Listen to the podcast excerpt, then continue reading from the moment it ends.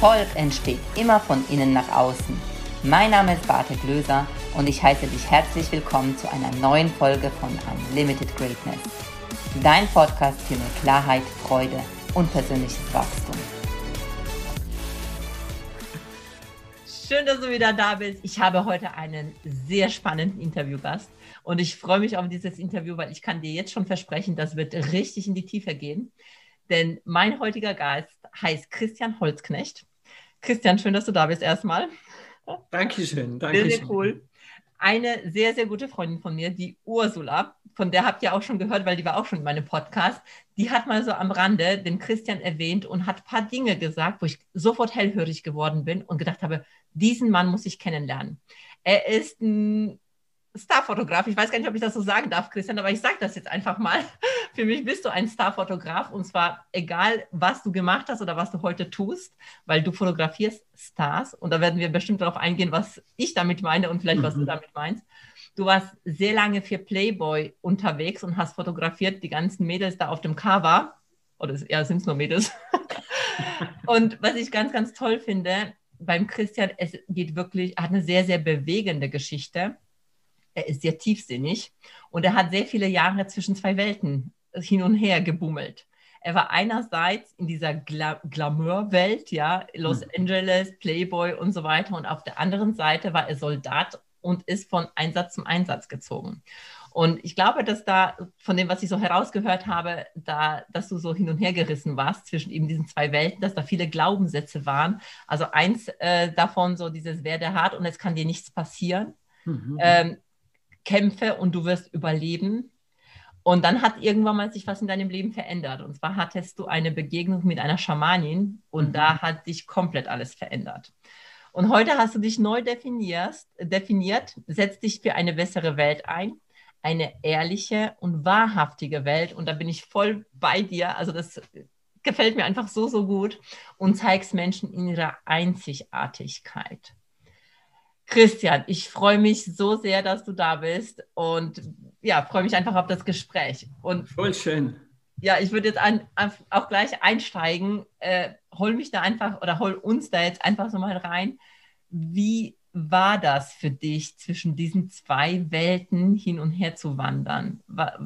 Was war da und wie bist du dazu gekommen, wo du jetzt heute stehst? Also erst einmal super vielen Dank, liebe Beate. Das ist eine sehr schmeichelnde und eine sehr liebevolle Ankündigung. Ich liebe das. Ich bin immer so ganz aufgeregt und sage mir innerlich, ich bin gespannt, wie du das rüberbringst. Denn tatsächlich hatte ich die meiste Zeit meines Lebens eher Mühen, es zu erklären. Ich kann es ja nicht mal mir selber genau erklären, aber ich definitiv hatte schwer Probleme, es ins Außen zu bringen. Was zur Folge hatte, dass ich die eine Hälfte verschwiegen habe. Mhm. Also dieses Soldatische, das war bei mir wie ein geheimes Doppelleben. Und das wussten eine Handvoll Menschen, aber im Prinzip wusste das niemand. Und ich konnte das gut, weil die Fotografie, die war ja das offizielle Gesicht von mir die, Bar, die hat da auch einen guten Schutz geboten. Ne? Das war, wenn ich äh, sechs Monate auf Einsatz gegangen bin in irgendein Krisengebiet, habe ich der Fotografenwelt erzählt, ich bin ausgebucht. Mhm. Das hat mich auf der einen Seite exklusiv fühlen lassen. Also die haben dann gesagt, boah, der hat viel zu tun. Und in Wahrheit bin ich einfach abgehauen. Ne? Und von der emotionalen Seite her kann ich heute sagen, das war mir früher nicht bewusst, es war immer Flucht. Es war also nichts Mutiges, wo ich bewusst gesagt hätte, ich gehe jetzt dorthin, weil ich will dort sein, sondern ich bin eigentlich immer von irgendetwas weggegangen, weil ich das, was dort war, nicht mehr ausgehalten habe. Und das war auf beiden Welten. Ne? Also man stellt sich schwieriger vor, wenn man hört Playboy-Fotograf. Viele Männer neigen dazu, gleiche Neid zu erblassen. Und das ist natürlich völlig äh, dahergezogen. Stimmt, das ist wie eine Arbeitswelt auch. Und tatsächlich war aber auch diese Glamour-Welt, die ich hauptsächlich in Los Angeles erlebt habe, für mich gefühlt teilweise so schlimm, wegen diesen Lügen, die da eben oft drinnen waren, da können wir später noch drauf eingehen, dass ich auch von dort geflüchtet bin.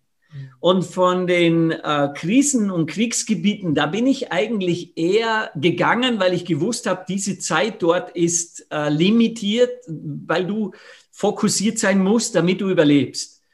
Also da, da wäre ich sonst neigungsweise länger geblieben, wenn vielleicht nicht sogar ganz dort geblieben, weil für mich war die Krisenwelt die, wo ich besser funktioniert habe. Sehr also, erstaunlich für mich. Ne? Ja, ich finde das auch so zu hören. Die Welt jetzt in den Krisengebieten als Soldat war für dich die Welt, wo du besser funktioniert hast. Ja. Was heißt das für dich, besser funktioniert? Weil, weil das kann man ja so oder so sehen, ne? weil besser zu funktionieren heißt nicht unbedingt ein wahrhaftigeres Leben zu leben. Richtig, richtig, da hast du recht. Es, es war, weißt du, ich, ich glaube, wenn wir Menschen mal genau schauen, was macht es eigentlich emotional gesehen aus, dass wir an einem Platz das Gefühl haben, wir sind am richtigen. Das passiert ja in uns drinnen. Jetzt hast du eine Fähigkeit, du hast eine Tätigkeit, du hast was im Außen, vielleicht Familie, Haus gebaut. Das sind ja nur die Dinge im Außen. Nur wenn du sagst, ich fühle mich dort wohler wie am anderen Ort, dann hat es ja eine emotionale Idee. Da ist was dahinter. Und auf dieses dahinter bin ich lange nicht draufgekommen. Es war nur so, dass ich es in mir drin gefühlt habe, mich dort wohler zu fühlen. Und erst später, das war dann mit meiner eigenen Bewusstseinserweiterung, die ich dringend gebraucht habe, um mich zu retten, habe ich herausgefunden und verstanden, angefangen zu verstanden, dass ich so einen hohen Anspruch an die Wahrhaftigkeit der, an die Menschen der, um mich herum hatte. Mhm. Also wahrhaftig ist da ein schwieriges Wort für manche. Nehmen wir Ehrlichkeit. Mhm. Ich habe mit der Kamera praktisch nur Lügen erzeugt. Früher jetzt. Das mache ich jetzt nicht mehr zum guten Glück. Früher nur Lügen. Und in, mit der Waffe, man muss sich das auch so vorstellen, ich war ja immer Personenschützer. Das heißt, ich habe jetzt nicht politische Ziele verfolgt, irgendwelche Menschen über den Haufen geschossen und Türen eingetreten, sondern ich hatte einen simplen Auftrag. Da ist ein Mensch, der kann sich nicht schützen. Mhm. Schütze du den für den heutigen Tag, damit der am Abend seine Kinder in den Schlaf küssen kann und du hast deinen Job gut gemacht. Das war für mich das perfekte Bild von, von klarer Auftrag. Da gab es nichts von Pretenden, Maske, sich was vormachen, die anderen belügen, belogen zu werden. Das war so ein richtig ehrlicher Platz, wo auch Angst zum Beispiel allgegenwärtig ehrlicherweise sein durfte und auch ausgesprochen wurde. Und in der ersten Welt, in meiner glamourösen Welt, war genau das Gegenteil der Fall. Da habe ich fast nur kaputte Menschen erlebt also mal mehr, mal weniger, mal unglücklicher, mal weniger unglücklich.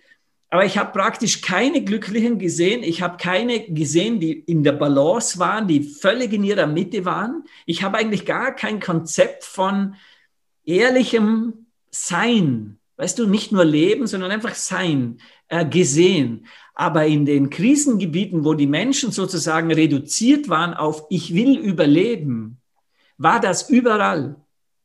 Und das ist, für mich war das auch absurd und nicht zuordnenbar, bevor ich eben gelernt habe, dass da diese Modalitäten im Hintergrund laufen, habe ich ja bei mir selber einen Zweifel installiert, dass ich mir gedacht habe, ich muss doch verrückt sein, dass ich sage, ich bin lieber im Krieg wie in der ersten Welt von Los Angeles. Und im Außen haben mir das alle reflektiert, die haben ja auch das nie verstanden. Die haben immer gesagt, du musst doch wirklich bescheuert sein, dass du lieber in so ein Drecksloch gehst, wie jetzt hier in dieser Party-Party-Welt bleibst. Ne? Und ich konnte es mir nicht erklären, heute schon. Ja, Sehr ich cool. sagen, das ist ja nur auf den ersten Blick verrückt, ne? Weil wenn du genau das dir wichtig ist, eben dieses ihm bei mir zu sein, das Ehrliche zu leben und du merkst, dass du in einer Welt lebst, wo, wo das nur nach außen so erscheint, aber innerlich mit deinen Werten mhm. gar nicht äh, zusammenpasst, dann ist es ganz klar, also mhm. kannst du heute dir eben auch erklären, ne? das ist ja ganz klar, dass du davon flüchtest, weil das ja auf lange Dauer gar nicht glücklich machen kann. Und das ist ja auch das, was du wiederum erfahren hast, dass die Menschen auch nicht glücklich waren, mit denen du gearbeitet hast. Das stimmt, ja. Aber es ist so krass, weißt du, Christian, wenn wir uns, also wir leben in einer Gesellschaft, wo genau das so angepriesen wird oder wo viele Menschen genau diesen Drang haben, dieses mhm. Glamour sein und bekannt sein und mhm. Star und oh, mich eben von so einem Fotografen auf dem Cover fotografieren zu lassen. Ne? Also mhm. das ist so ein großes Bestreben darauf, mhm. was ja erstmal im ersten Moment für mich ja gar nicht verkehrt ist, wenn diese Wahrhaftigkeit bleibt. Also mhm. weißt du, das, das muss ja kein Kollidieren sein. Es ist halt das, was du erlebt hast, dass es Kollidieren ist. Aber an sich könnte man das ja auch anders aufziehen, kommt mir gerade so. Na, ist so. Weißt du, da hast du recht. Es ist nicht die Sache, das auf dem Cover sein zu wollen, ist ja nicht das, was, worum es geht, sondern das ist sozusagen die Auswirkung von dem, was wir sehen. Nur was, was für mich eben so der große Unterschied war, ist, dass ich keine Menschen um mich herum gesehen habe in dieser ersten Welt, die ich gerne kopiert hätte. Mhm. die ich gerne als Model hergenommen, als Role Model hergenommen hätte, zu sagen, das ist genau, was ich vermisse und deswegen umgebe ich mich jetzt mit diesem Menschen, um das zu lernen, ja. abzusaugen. Ich habe das nie erlebt, sondern für mich war immer nur auch, du, du darfst nicht vergessen, die Models, das ist eine eigene Kategorie von äh, unglücklich sein mit sich selbst die sind so stark unter Druck gesetzt, was ihre Äußerlichkeit, ihre Schönheit angeht, dass sie innerlich völlig sterben können, praktisch tot sind und dennoch viel Geld verdienen. Und damit meine ich richtig viel Geld. Und ich, ich konnte das nicht einordnen. Für mich war das einfach nur, nicht nur verrückt, sondern das war für mich tief traurig machend, dass da eine wunderschöne Frau steht, die die völlig woanders ist, also die schon wie aus ihrem Körper gegangen ist, praktisch schon tot ist und aber immer noch in dieser Welt funktioniert hat, weil sie wurde nur körperlich weitergereicht. Ne? Nimm Drogen, passt schon, äh, isst nichts, passt schon, sei einfach morgen um acht wieder da. Und ich, das sind jetzt natürlich die Extreme, aber ich habe auch die erlebt. Und da habe ich mir immer gedacht, Mensch, sind das arme Schweine. Nicht nur die Models, sondern die ganze Branche, die Agenturen, die das unterstützt haben, die Medien, die es dann abdrucken, die Auftraggeber, die das in Auftrag geben. Das ist eine riesen Gemeinschaft von Scheiße, wo Menschlichkeit nichts mehr zählt.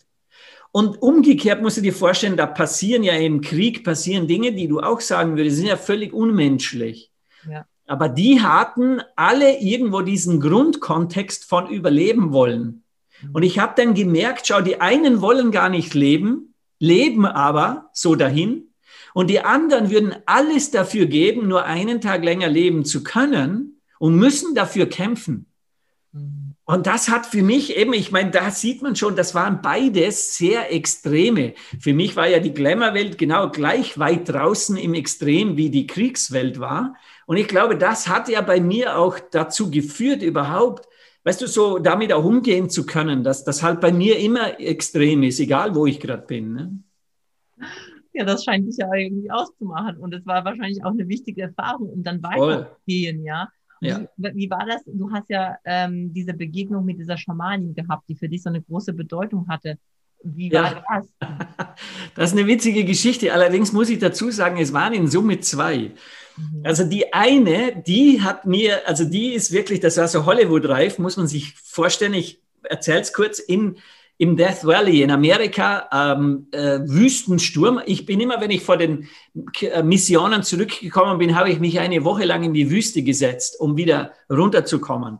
Und da bin ich dort gewesen, ich und mein Schäferhund, und wir sitzen bei einem Sandsturm im Schatten eines Gebäudes. Da war eine Tankstelle und ich bin da in einem Schaukelstuhl gesessen und habe ein Eis gelutscht und da war aber ein Sandsturm und da kommt aus dem Sandsturm heraus so eine alte Frau für mich hat sie offensichtlich verwirrt gewirkt, weil die war ganz verzuselt und hat richtig dreckig ausgesehen. Also die, die, die war dort lange unterwegs in dem Sturm schon und geht so schräg an mir vorbei in diesem Schutz von diesem Gebäude und aber wieder raus in den Sandsturm. Und ich denke mir noch, was für eine bescheuerte Alte, die latscht wieder in den Sandsturm. Und in dem Moment, wo ich den Gedanken habe, dreht sich die um, als hätte ich es ausgesprochen und kommt auf mich zu, aber so ganz schnellen Schrittes, wie wenn sie mich angreifen will. Und ich, weil das ein Schaukelstuhl war, ich bin so zurückgegangen an die Wand und habe mir noch gedacht, ich muss jetzt, glaube ich, weglaufen, weil ich glaube, die will mich angreifen. Und die kommt so knapp vor mich hin und sagt zu mir, du, du, du bist kein Verstandsmensch, du bist ein Herzensmensch und du kannst den Verstand nützen, solange du willst. Das wird dir nichts bringen. Du bist ein Herzensmensch und dreht um und geht wieder in diesen Sandsturm raus. Und ich, dazu mal völlig ignorant, noch nirgends, was meine eigene Bewusstseinserweiterung angeht, bleib da sitzen und denk mir, was für eine durchgeknallte Frau und was will die von mir? Ne? Und habe das völlig ignoriert. Also es war für mich nur einfach crazy und sonst gar nichts. Ne? Und ein Jahr später habe ich dann, wo es mir noch schlechter gegangen ist, man darf das ja auch wissen, dass ich auch völlig bis zu meinem tiefsten Tiefpunkt gegangen bin, bevor ich was verändert habe, habe ich mit einer indianischen Schamanin angefangen zu arbeiten. Das war aber eine andere. Und in diesen Meditationen und Arbeiten ist diese Begegnung auf einmal wieder äh, äh, zu mir gekommen. Ich hatte das schon völlig vergessen. Und erzählt das dieser neuen Schamanin, diese Begegnung. Und die sagt zu mir, die hatte so eine bisschen eine derbe Aussprache, was ich dazu mal sehr gut gebrauchen konnte. Die sagte zu mir, daran siehst du, was für ein Vollidiot du bist und vorher warst. Weil die ist schon gekommen, um dich zu retten, aber du warst nicht so weit. Und das war cool, weil ich war ja ein Riesenzweifler. Du darfst nicht vergessen, als Soldat wirst du zum Verstandsmenschen trainiert. Fühlen ist ja für die Buben sowieso mal verboten, mhm. aber als Soldat völlig äh, außerhalb von was erwünscht ist. Ne? Nütze dein Verstand. Eben dieses werde hart und du wirst nicht angegriffen, wird kombiniert und nütze dein Verstand. So, Verstand heißt, ich habe es nicht verstanden. Mein Verstand konnte es nicht verstehen, aber mit diesem Zusammenkommen von dieser neuen Schamanin habe ich auf einmal verstanden, dass das schon war und eben ich noch nicht so weit war. Und dann ist es auch okay, weil dann darf ich einfach dorthin kommen, wo es dann so weit ist. Ne? Was für eine crazy Geschichte. Ja. Wahnsinn. Ich, ich, ich, ich sehe dich gerade vor mir sitzen, wie diese Schamanin, wie ja. diese alte Frau verrückt auf dich zukommt ja. Also ich glaube, da hätte ich auch Angst bekommen, vor allem gerade wenn du diesen Gedanken ja. gedacht hast. Ne? Wahnsinn, Wahnsinn. An dem Tag, ich noch eine kleine Ergänzung dazu, eine fünf Minuten später von dem, dieser Begegnung mit dieser Frau kommt aus dem Windschatten heraus, aus der gleichen Ecke, wo die Frau rauskam, ein Kojote.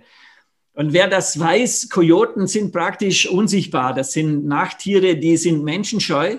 Und da latscht aus dem gleichen Sandsturm heraus ein Kojote, so eher gerade drauf und bleibt kurz bevor er wieder in den Sandsturm geht stehen und dreht seinen Kopf um. Also er sieht mich an, er hat mir in die Augen geschaut und ist weggelaufen. Und ich habe, alles das war für mich einfach nur ein verrückter Tag. Auch der Sandsturm, weil es dort wirklich selten der Fall. So, das war einfach ein crazy day. Ne? Und so irgendwann in diesem, mit dieser zweiten Schamanin arbeitend, haben wir eine Krafttierreise gemacht. Und logischerweise, es ist der Coyote. Ich sehr enttäuscht, weil dazu mal wollte ich natürlich Adler, Bären, ja. Löwen haben, wie sich das gehört für einen Krieger. Und ich krieg den Kojoten. Na super. Dann sagt die Schamanin zu mir, warte, bis du diese äh, spirituelle, also diese schamanistische Beschreibung des Kojoten als Krafttier liest und es wird dir klar werden. Und genau so war es. Und ich erwähne das deswegen, weil ich habe das gebraucht. Ich habe mehrere Beweise gebraucht, mhm. als dass ich das habe können anfangen zuzulassen. Und damit meine ich jetzt die spirituelle Welt. Ja, das war für mich als Soldat und, und, und äh, Verstandsmensch völlig nicht akzeptabel. Ich habe aber bewiesen bekommen von dieser zweiten Schamanin, und das war wichtig, dass die so ausdauernd war mit mir, äh, dass das alles so ist und so sein soll. Ne? Hm. Yes. Und was ist dann passiert? Also dann hast du mit dieser Schamanin gearbeitet und was hat sich dadurch für dich verändert? Weil du sagst ja, dann hat sich mein ganzes Leben verändert. Das stimmt. Das war zum einen eben das Zulassen, dass da was ist, was ich nicht verstehen kann. Das war wohl der wichtigste Schritt für dieses Verändern, weil dadurch ist für mich natürlich mal ein Grundwert völlig zusammengebrochen, etwas, was ich mir 25 Jahre konstruiert und erhalten habe und verteidigt habe. Mhm. Und das Zweite war zu verstehen, und das ist auch etwas, was ein bisschen ein Männerthema ist, dass wir Hilfe brauchen. Dass dieses um Hilfe fragen kein Thema der Schwäche ist, sondern eher der Stärke und der Intelligenz. Aber das habe ich dazu mal am Anfang nicht gewusst. Das war für mich, nach Hilfe fragen war wie schwach sein. Und Schwäche habe ich mir ja nicht erlauben dürfen. Und das war so dieser zweite Satz aus der Begegnung heraus, die mein komplettes Leben verändert haben. Ich habe logischerweise danach nur noch mit anderen Menschen mir Hilfe geholt. Das, deswegen ist auch relativ schnell dann in ein ich sage jetzt mal, akzeptables Leben gegangen, wo ich schon gemerkt habe, wow, was da alles möglich ist, wenn da die richtigen Menschen äh, zu Hilfe kommen. Ne? Ja. Und das heißt, diese, diese zweite Schamanin, mit der du gearbeitet hast, hast du sie dir gewählt, mit der zusammenzuarbeiten? Wolltest du da an dem Zeitpunkt was verändern oder ist es auch so eine Begegnung mhm. gewesen, die von außen kam? Oder beides wahrscheinlich, so wie du. Naja, es war schon noch, also zu dem Zeitpunkt war es eher aufgezwungen. Und zwar habe ich dazu mal bei meiner Ex-Freundin auf dem Sofa gelebt, in ihrem Wohnzimmer, wodurch sie musste, um in ihr Zimmer zu kommen. Und ich glaube, die wollte mich mal loswerden äh, und hat diese Schamanin gebeten, sie soll sich um mich kümmern weil ich gefühlt wirklich auf dem Tiefpunkt war. Also das war jetzt nie so äh, suizidär, dass man sich das vielleicht auch vorstellt, sondern bei mir war so eine Lehre. Diese Lehre war so, es ist doch völlig wurscht. Damit war aber auch verbunden, dass wenn ich wieder auf Einsatz gehe, weil da habe ich viele Einsätze gemacht in Afrika, habe ich mir immer wieder gesagt, völlig wurscht, wenn es mich erwischt. Und das ist ja auch suizidär. Also im, nicht im aktiven Sinne, sondern in dem Sinne, dass du sagst, was soll das mit dem Leben überhaupt? Und das hat meine Ex-Freundin dazu mal äh, gespürt und das hat ihr so wehgetan und so leid getan, dass sie Hilfe geholt hat und sie hat die Schamanen gebracht. Und die war wie ein Bullterrier. Die hat nämlich, ich habe die verstoßen metaphorisch angespuckt. Ich war echt mies zu der, weil ich wollte ja gar nicht, ich wollte ja nur Opfer sein. Ne? und in Ruhe gelassen werden. Und die ist nicht von meiner Seite. Die hat drum immer so gesagt, ja, da siehst du es wieder. Ne? Du bist einfach ein Arschloch und, und willst es immer noch nicht wahrhaben. Mach ruhig weiter so, kein Problem. Ich bleibe hier. Das war geil. Ne? Das war genau die richtige Person für diesen Abschnitt in meinem Leben. Wahnsinn. Ich kriege Gänsehaut, wenn du das hier so sagst. Mm, Unfassbare Frau. Also, ja, das war eine Frau. Ich sage ja, das war eine Frau. Also unfassbar, was für eine starke. Unglaublich stark. Die war so mächtig stark, das war ein Wahnsinn. Mhm. Wirklich. Aber auch das, ne, sozusagen, ähm, da kommt in dein Leben genau das, was in deinem Leben gerade jetzt Platz hat und auch dran mhm. ist. Genau so ist es. Und Super schön. Ja, also gerade wenn du sagst ähm, Spiritualität und ich beschäftige mich jetzt auch mit dem Thema jetzt schon länger, und mhm. ich glaube, es gibt keine Zufälle. Und ich glaube, dass manchmal uns diese Begegnungen einfach kommen, weil sie kommen sollen. Mhm. Und nicht immer wissen wir, warum sie kommen. Absolut, weißt du, und das Schöne auch an der Geschichte ist, du siehst, sie kommen wieder. Ich hätte ja auch sagen können, ach scheiße, dass ich das dazu mal mit der ersten Schamanin, dem Kojoten, nicht begreifen konnte. Mhm. Na, schau, es ist völlig wurscht. Der Punkt ist, das Universum meint es immer gut mit dir. Ja. Und wenn das Universum sieht, du bist nicht so weit, dann ist das fürs Universum wie ein Auftrag. Das ist übrigens etwas an alle Trainer und Coaches, die hier zuhören. Meine Empfehlung, und die habe ich auch von außen bekommen, ist, schau dort genau hin. Wir neigen manchmal dazu, weil wir Dinge wissen, die den Menschen wirklich helfen, sie ihnen immer dann zu geben, wenn wir das wollen. Aber dabei ignorieren wir vielleicht den Umstand, dass dieser Mensch das noch nicht empfangen kann, weil er das einfach noch nicht, weil er noch nicht dort ist. Mhm. Und das ist so eine Kunst, die ich bei mir in meinen Mentorings auch immer wieder mit reinbringe, dass ich mir sehr genau schaue, anschaue und reinfühle, wo steht denn dieser Mensch gerade? Und dann funktioniert das auch. Also bei mir war ja alles in der Reihenfolge, wie es war, genau richtig. Ne? Ich hatte nie einen Zweifel, dass da jetzt irgendwas falsch war oder spät oder früh oder irgendwas, weil es ist immer richtig. So einfach ist das. Ne? Ja, was halt so ein bisschen manchmal im Widerspruch ist, also wenn ich jetzt so deine Geschichte mir anhöre und dann eben die Schamanen kommen und du wolltest das nicht, weil ich kenne das auch, dass manche Menschen eben denken so, aha, ich brauche das jetzt nicht, ich will das jetzt gerade nicht. Hm. Und weißt du, so auf der anderen Seite, wo, also weißt du, manchmal ist es ja auch die Angst oder die äh, Ignoranz oder die, hm. äh, die Geschichte, die wir uns erzählen, wo du sagst, nee, geh jetzt weg, ne? so wie du mhm. das mit der Schamanin gesagt hast.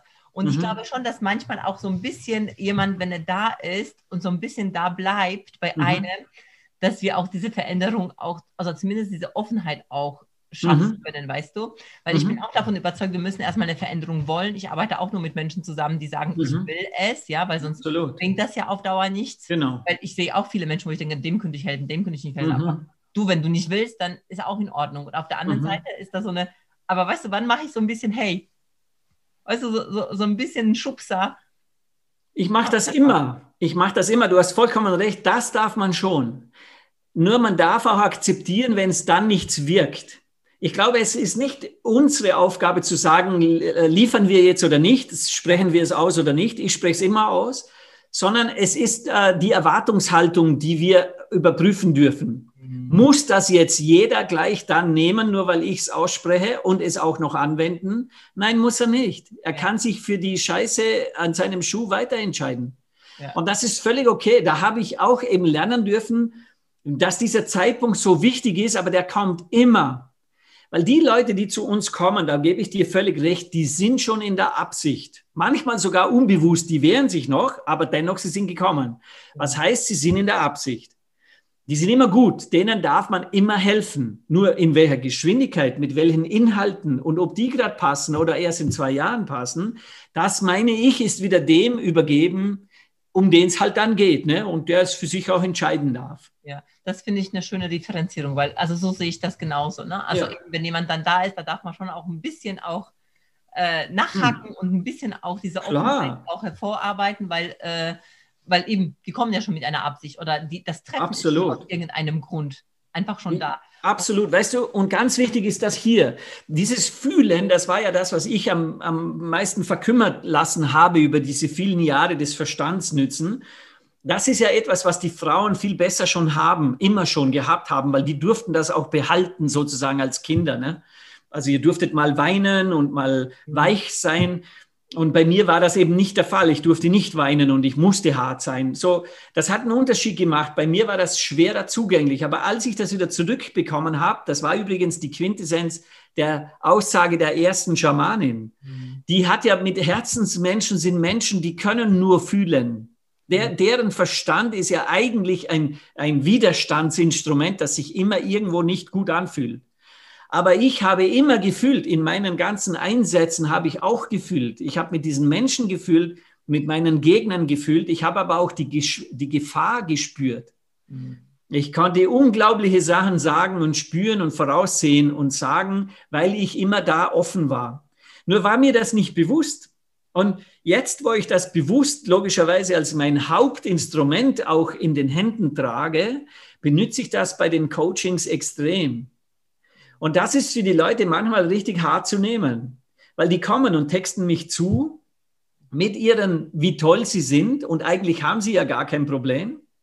Und wenn ich dann spüre, dass das eben nicht so ist, sondern auch, ist ja nicht eine Lüge, sondern es ist eigentlich ein Wunschdenken.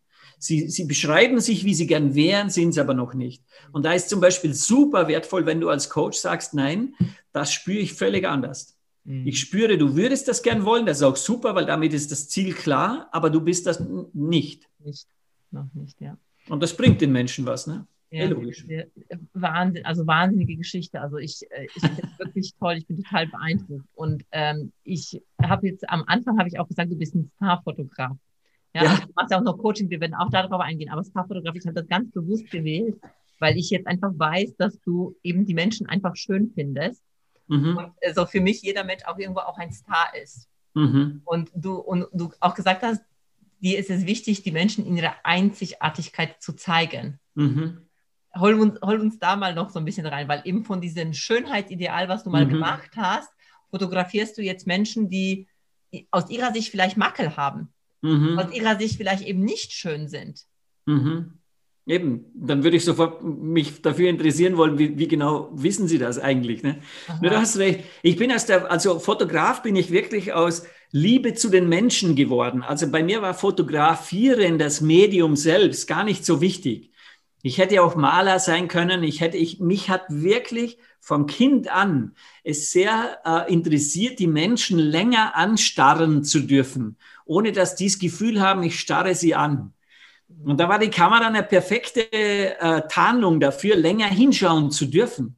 Und das war echt Faszination Mensch.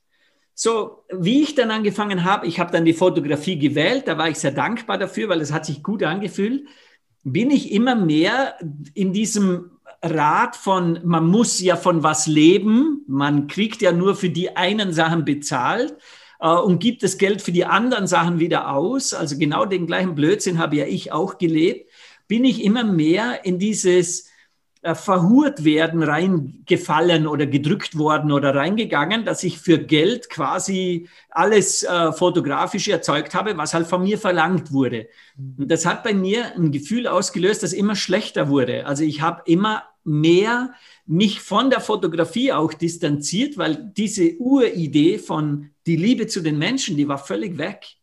Die hat nicht mehr existiert. Ne? Wozu auch, wenn ich nur noch äh, Lügen erzähle mit meinen Bildern und dafür bezahlt wäre, nicht wenig noch dazu erwähnt, das war erfolgreich, dann ist logisch, dann geht dann das, diese Grundintention irgendwann unter, weil du sagst, naja, ich werde ja bezahlt und früher, weil wir noch nicht so clever waren oder noch nicht so weit waren, haben wir ja auch gedacht, dass Geld Erfolg ist.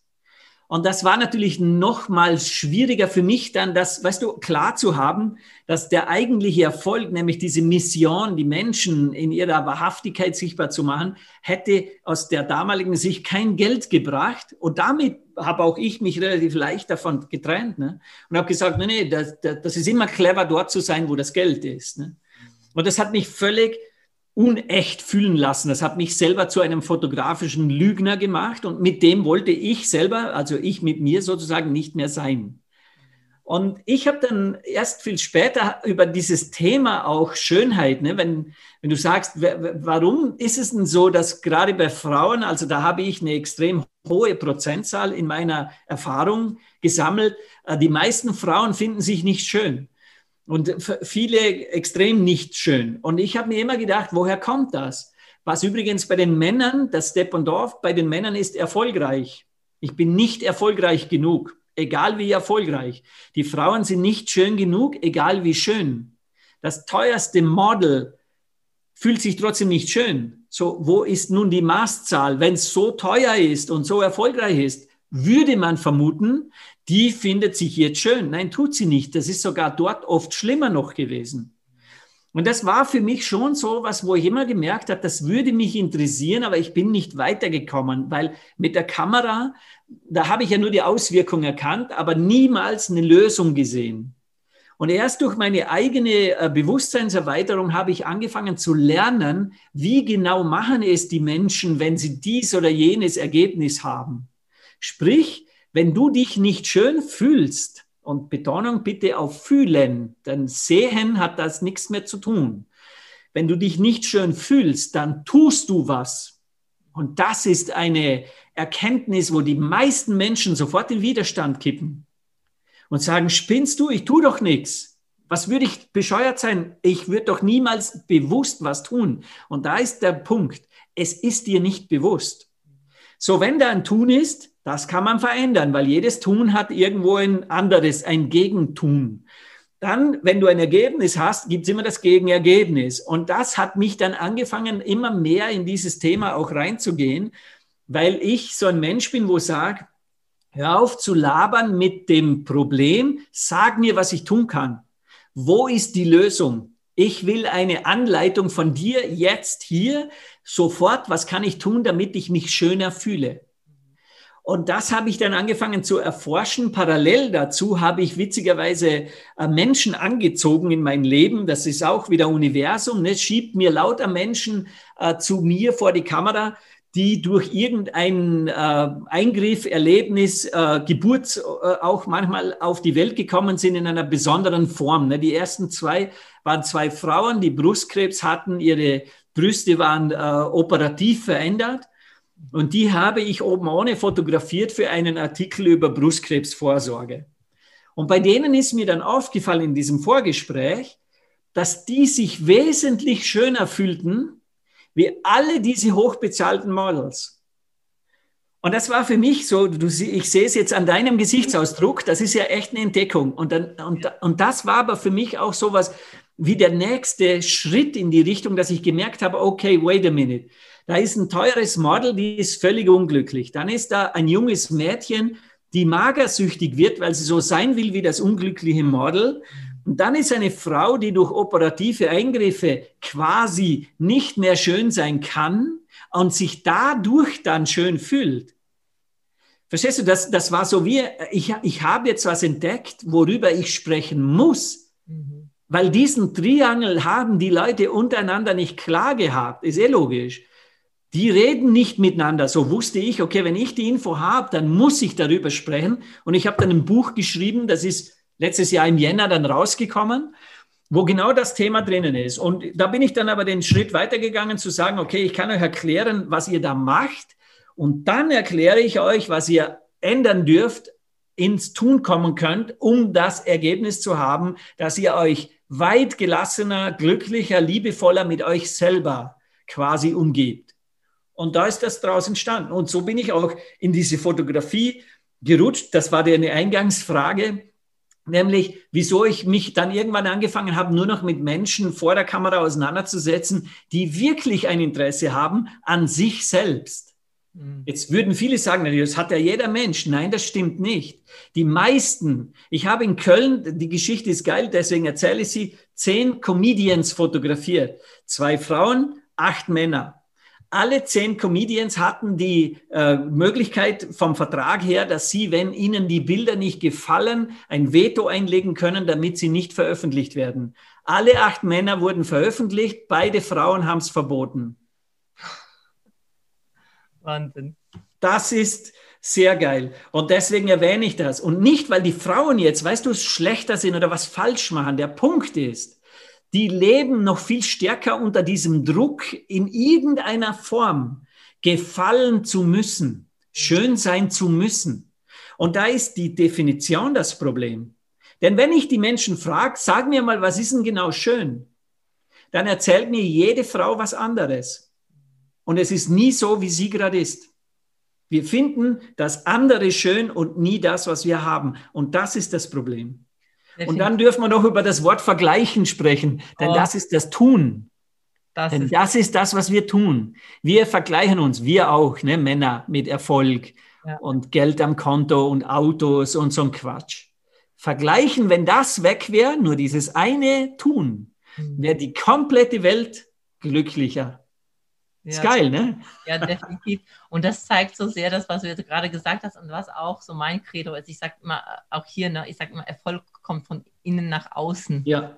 Ja, und das kannst du auf alles übertragen. Schönheit kommt von innen nach außen. Nur. Genau, also wenn, weil egal wie schön, wie erfolgreich ich im Außen bin, wenn ich das nicht fühle, wenn ich das nicht, äh, ja, wenn ich nicht in Berührung bin mit dem und darüber genauso denke, dass so glaube, dass es so ist, dann hilft mir alles im Außen nichts. Ne? Dann ist es gar nicht da, ne? Richtig. Dann ist es nicht da für dich. Ja, genau. Ich sehe es nicht, das sehen die anderen. Und ja, genau. Das und ich denke, ja, ja, komm, mach mal. Ne? Kennen ja das ganz viele. So. Ne? Und ähm, gleichzeitig ist, was manchmal so ein ähm, Glaubenssatz da, daraus auch erwächst, ist zum Beispiel, was ich auch wie immer wieder in der Arbeit mit meinen Kunden habe, die dann sagen, ja, Geld ist nicht so wichtig.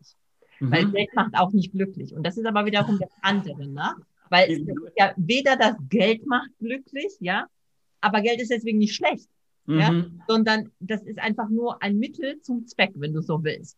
Aber viele nehmen da draus aus diesen Geschichten, die sie dann hören, naja, schau mal, die Playboy-Mädels, die sind ja auch nicht glücklich und die sind so schön und die haben so viel Geld. Also was mache ich dann? Also ich brauche gar nicht anstreben, dass ich auch Geld mache. Mhm. Ja? Und das ist auch die verdrehte Welt, weil es ist alles, egal um was es geht, fängt erstmal bei dir an.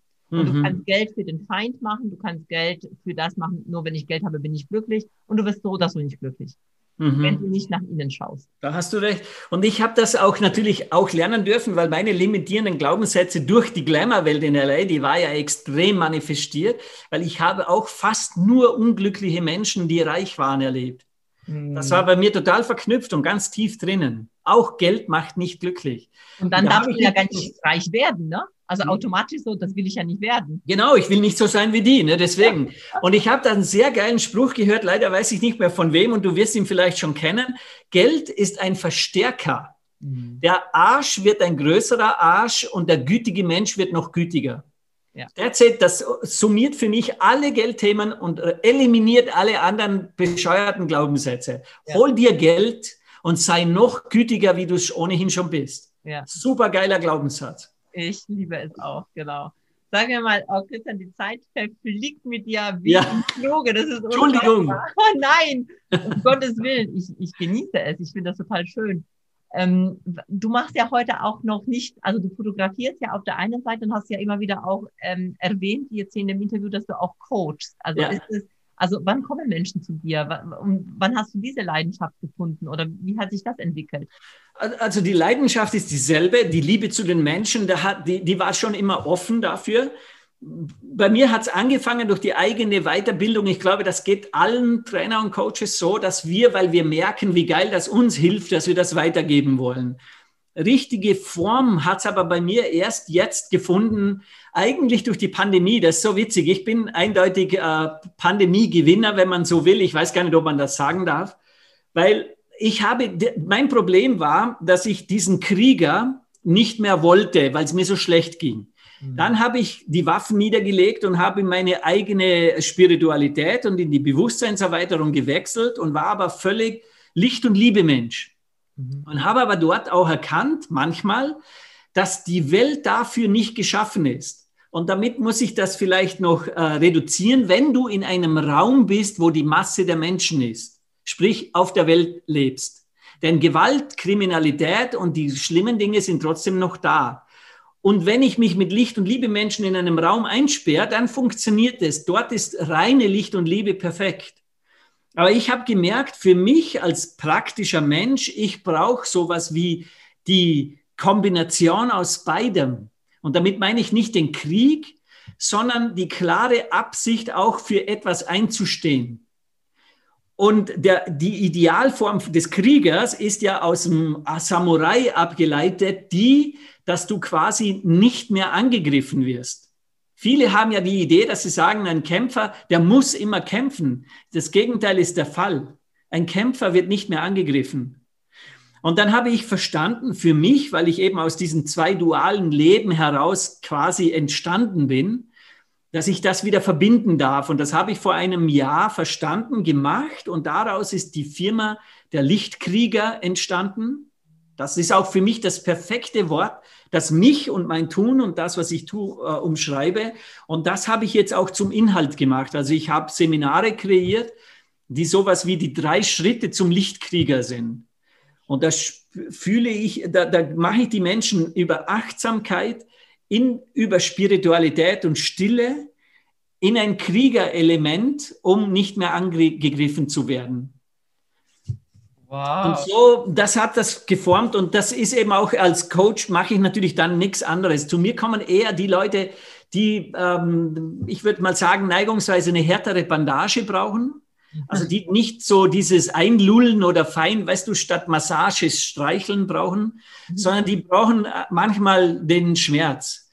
Und ich meine nicht physischen, sondern ich meine eine Klarheit, eine klare Ansage.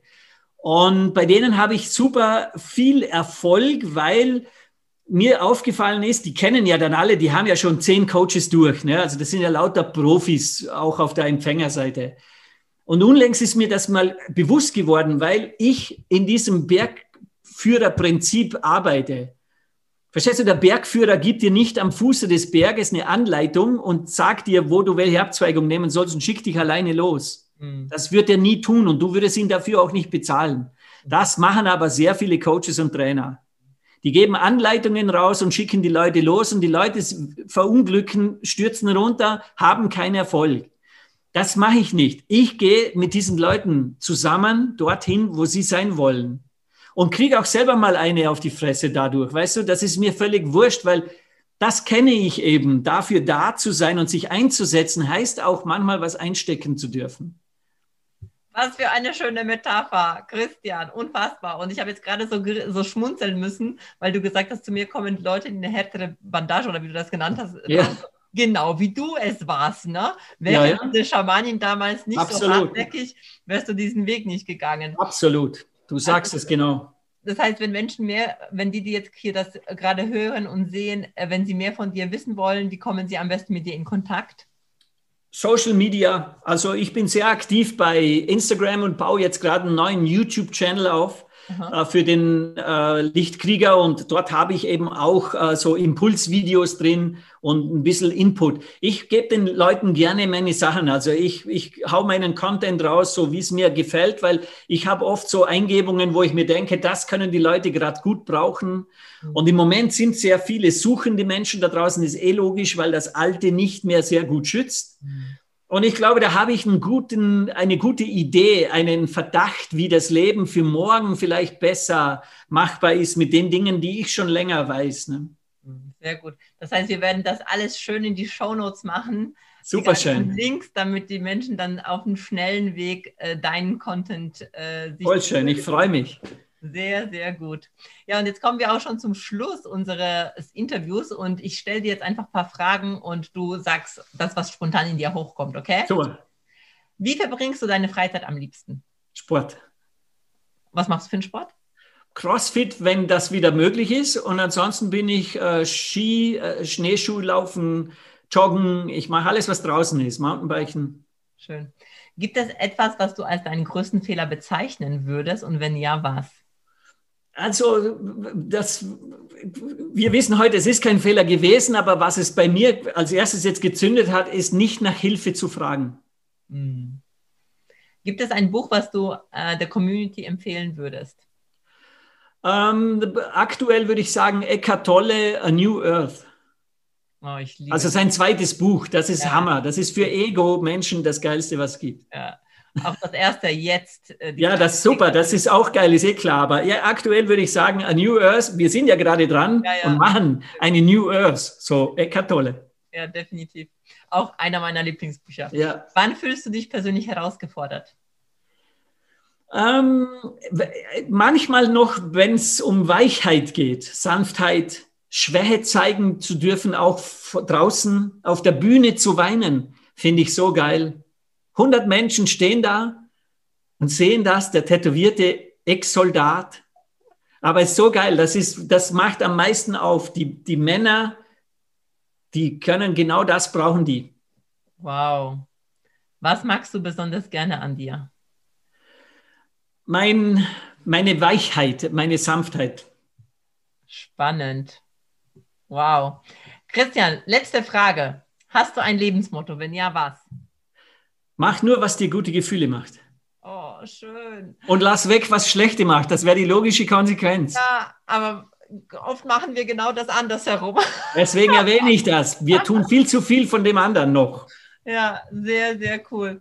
Christian, vielen, vielen Dank, dass du da warst in diesem Interview. Ich habe das so genossen. Sehr, sehr schön. Sehr viele tolle Tipps, tolle Geschichte. Und lieber Zuhörer, lieber Zuschauer, wenn dir das gefallen hat, dann freue ich mich über ein Feedback, freue mich über eine 5-Sterne-Bewertung und schau beim Christian vorbei. Ähm, dieser Mann hat richtig was zu geben. Christian, vielen, vielen Dank. Vielen Dank, Dankeschön, vielen Dank.